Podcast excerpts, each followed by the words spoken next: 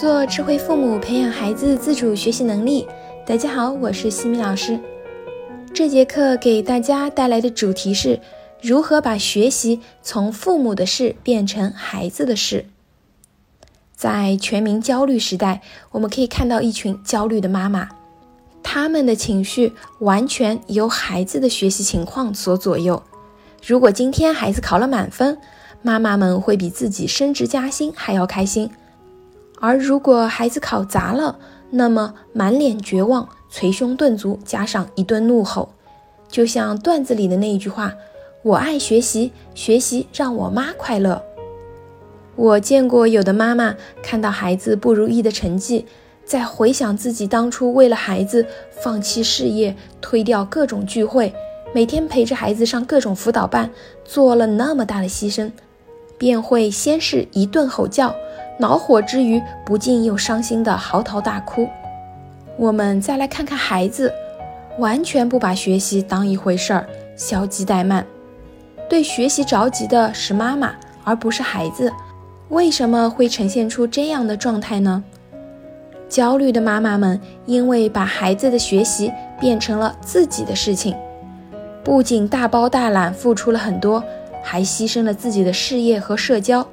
所有的付出者都会有这样一种逻辑：我为你付出了这么多，做了这么多努力和牺牲，所以我是没问题的。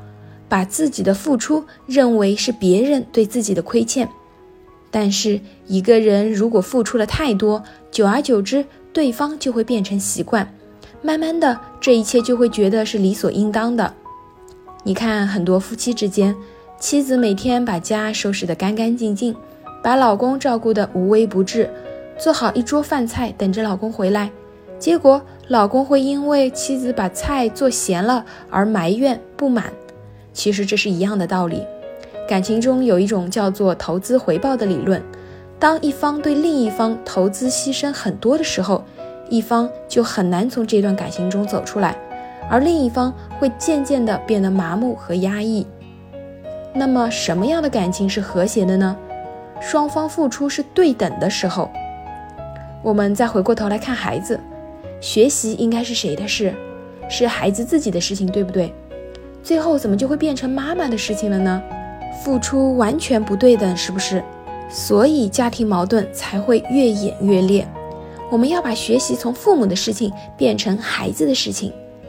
西米老师的建议是做一个不着急的妈妈。就是因为妈妈太急了，什么事情都抢在孩子前面做，所以孩子的主动性才会越来越弱。很多妈妈在催促孩子做某件事情的时候，无论是写作业、起床，或者是出门，都会习惯性的采用三连催。第一遍会很温柔的说：“宝贝，可以去写作业啦。”孩子没有任何反应，自顾自的玩，因为他知道后面还有两遍。果然，五分钟之后，妈妈提高嗓门，严肃地说：“快去写作业啦！”这个时候，孩子还是没有反应，因为他知道自己还可以再玩五分钟。果然，又过了五分钟，妈妈扯着嗓门大吼一句：“再不去写，我揍你啦！”孩子这个时候才会起身来到书桌前，看出问题出在哪里了吗？就是妈妈太心急了，仿佛写作业是妈妈的事情。那可以怎么做呢？我们可以这么说：“宝贝，还记不记得之前的约定？我们四点半开始写作业，你可以调好闹钟，妈妈会提前两分钟提醒你一下。等到晚上九点钟，为了保证睡眠质量和第二天的听课效率，我们九点钟一到就要上床睡觉。如果作业没有完成，你自己第二天去和老师交代，可以吗？”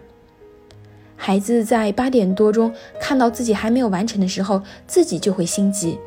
如果孩子真的没有完成，第二天体会到了自然后果，就会长记性，调整写作业的速度。妈妈也可以和孩子进行一次认真的分析，让孩子明白学习是自己的事情，你自己有把控好时间的主动权。父母一旦表现出急的状态，这就表明你很重视这件事情，谁急就是谁的事。你急，那写作业就是你的事情；孩子急，那写作业就是孩子的事情。我们要让孩子急，家长呢要稍微慢一点，稳住自己的情绪，心平气和的陪伴，沉着的帮孩子去分析考试失分的原因，冷静的在旁边陪伴着孩子，让孩子自己去写作业。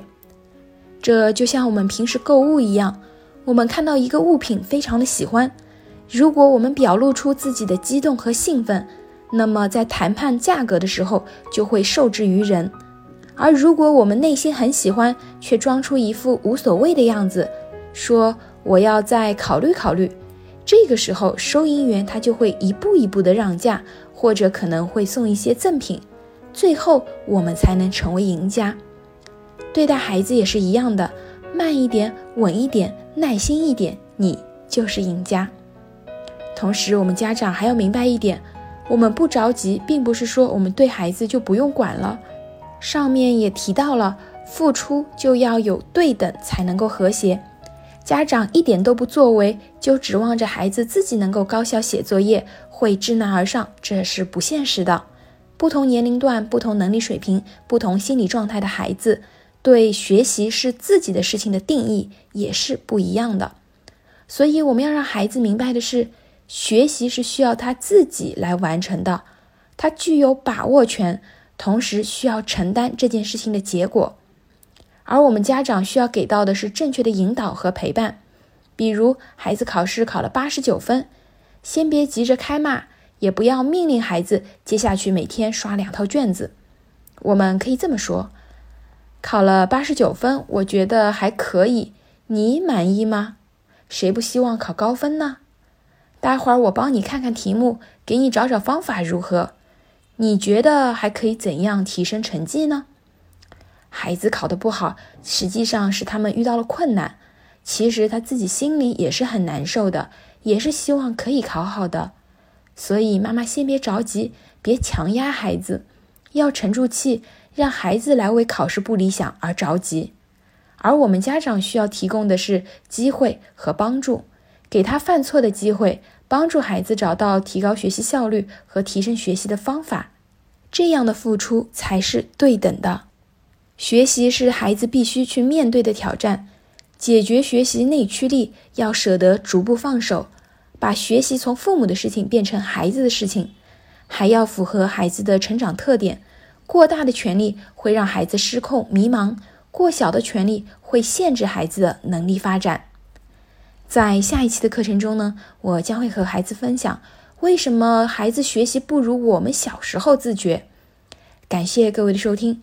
如果你喜欢西米老师的课程，欢迎在评论区给到反馈意见。